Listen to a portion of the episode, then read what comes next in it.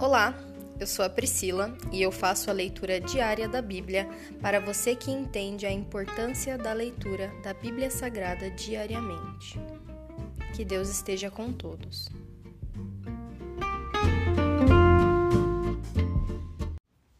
Ouça agora o capítulo 10 do livro de Lucas.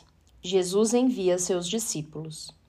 Depois disso, o Senhor escolheu outros setenta e dois discípulos e os enviou adiante, dois a dois, às cidades e aos lugares que ele planejava visitar. Estas foram suas instruções.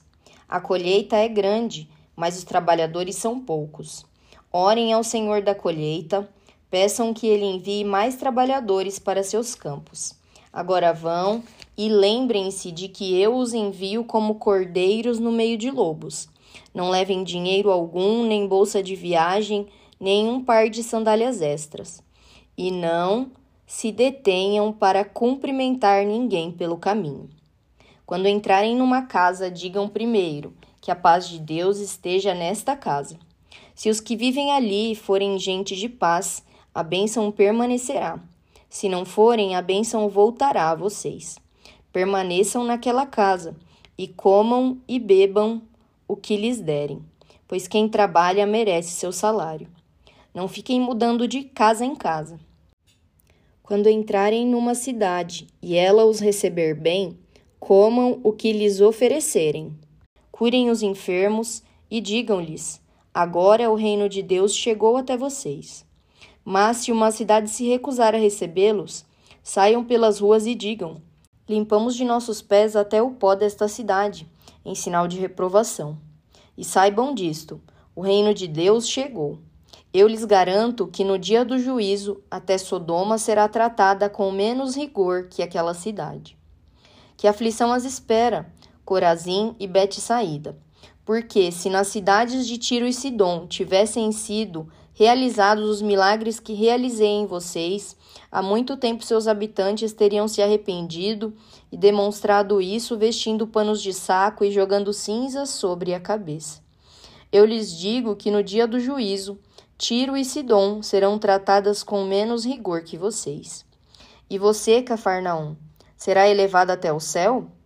Não, descerá até o lugar dos mortos. Então ele disse aos discípulos: quem aceita a sua mensagem também me aceita, e quem os rejeita também me rejeita. E quem me rejeita também rejeita aquele que me enviou.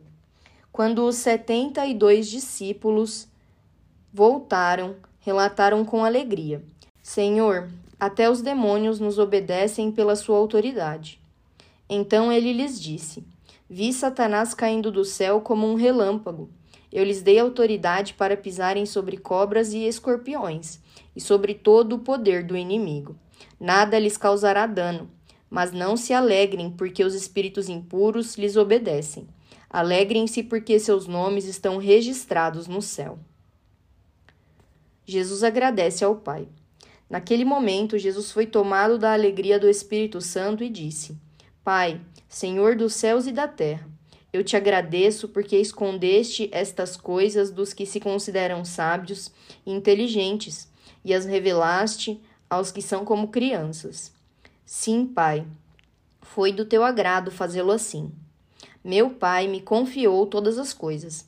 Ninguém conhece verdadeiramente o Filho a não ser o Pai, e ninguém conhece verdadeiramente o Pai a não ser o Filho e aqueles a quem o Filho escolhe revelá-lo. Então, em particular, ele se voltou para os discípulos e disse: Felizes os olhos que veem o que vocês viram. Eu lhes digo: muitos profetas e reis desejaram ver o que vocês têm visto e ouvir o que vocês têm ouvido, mas não puderam. O mandamento mais importante. Certo dia, um especialista da lei se levantou para pôr Jesus à prova com esta pergunta: Mestre, o que preciso fazer para herdar a vida eterna? Jesus respondeu: O que diz a lei de Moisés? Como você a entende?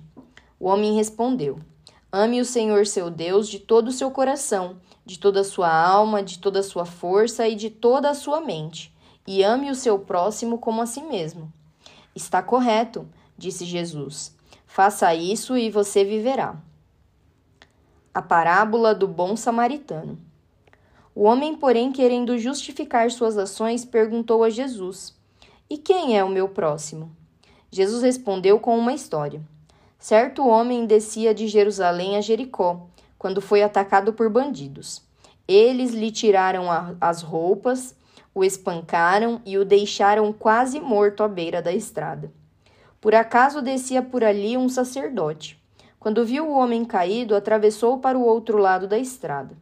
Um levita fazia o mesmo caminho e viu o homem caído, mas também atravessou e passou longe.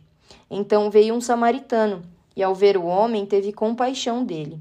Foi até ele, tratou de seus ferimentos com óleo e vinho e os enfaixou. Depois colocou o homem em seu jumento e o levou a uma hospedaria, onde cuidou dele. No dia seguinte, deu duas moedas de prata ao dono da hospedaria e disse: Cuide deste homem.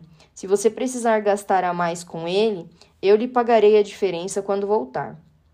Qual destes três você diria que foi o próximo do homem atacado pelos bandidos? perguntou Jesus. O especialista da lei respondeu: Aquele que teve misericórdia dele. Então Jesus disse: Vá e faça o mesmo. Jesus visita Marta e Maria. Jesus e seus discípulos seguiram viagem e chegaram a um povoado onde uma mulher chamada Marta os recebeu em sua casa. Sua irmã Maria sentou-se aos pés de Jesus e ouvia o que ele ensinava. Marta, porém, estava ocupada com seus muitos afazeres. Foi a Jesus e disse: Senhor, não o incomoda que minha irmã fique aí sentada enquanto eu faço todo o trabalho? Diga-lhe que venha me ajudar. Mas o Senhor respondeu: Marta, Marta, você se preocupa e se inquieta com todos esses detalhes. Apenas uma coisa é necessária. Quanto a Maria, ela fez a escolha certa e ninguém tomará isso dela. Se encerra aqui o capítulo 10 do livro de Lucas. Pai, graças nós te damos por mais um dia, por mais uma leitura. Obrigada, Senhor, por falar aos nossos corações tão lindamente. Abre os nossos ouvidos, Senhor, e os nossos olhos e o nosso coração para aquilo que nós já, po já podemos ter passado o olho, já podemos ter lido na tua palavra anteriormente, mas abre o nosso conhecimento, Senhor, para que nós possamos te entender, entender o seu coração cada dia mais, meu Pai. Às vezes tem é, leituras da palavra de Deus que nós fazemos e não entendemos, mas nós te pedimos, Senhor, abre o teu conhecimento dos céus para nós neste dia, meu Pai. Nós pedimos, Senhor, nós queremos nos aproximar de Ti. Nós queremos amar o Senhor com todas as nossas forças. Nós queremos amar o nosso próximo como a nós mesmos. Nos ensina, Senhor, a sermos humildes e bondosos como Jesus e sábios, Senhor.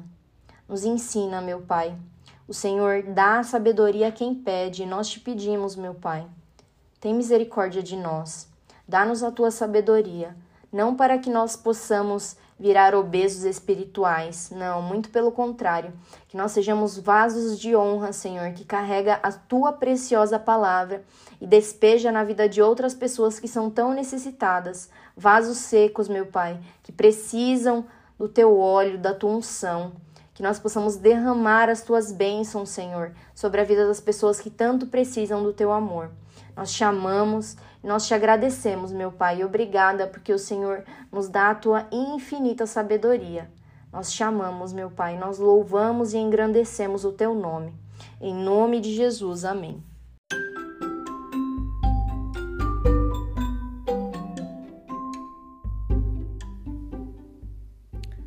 Você acabou de ouvir o Dali Bíblia, o podcast da tua leitura diária da palavra do Senhor.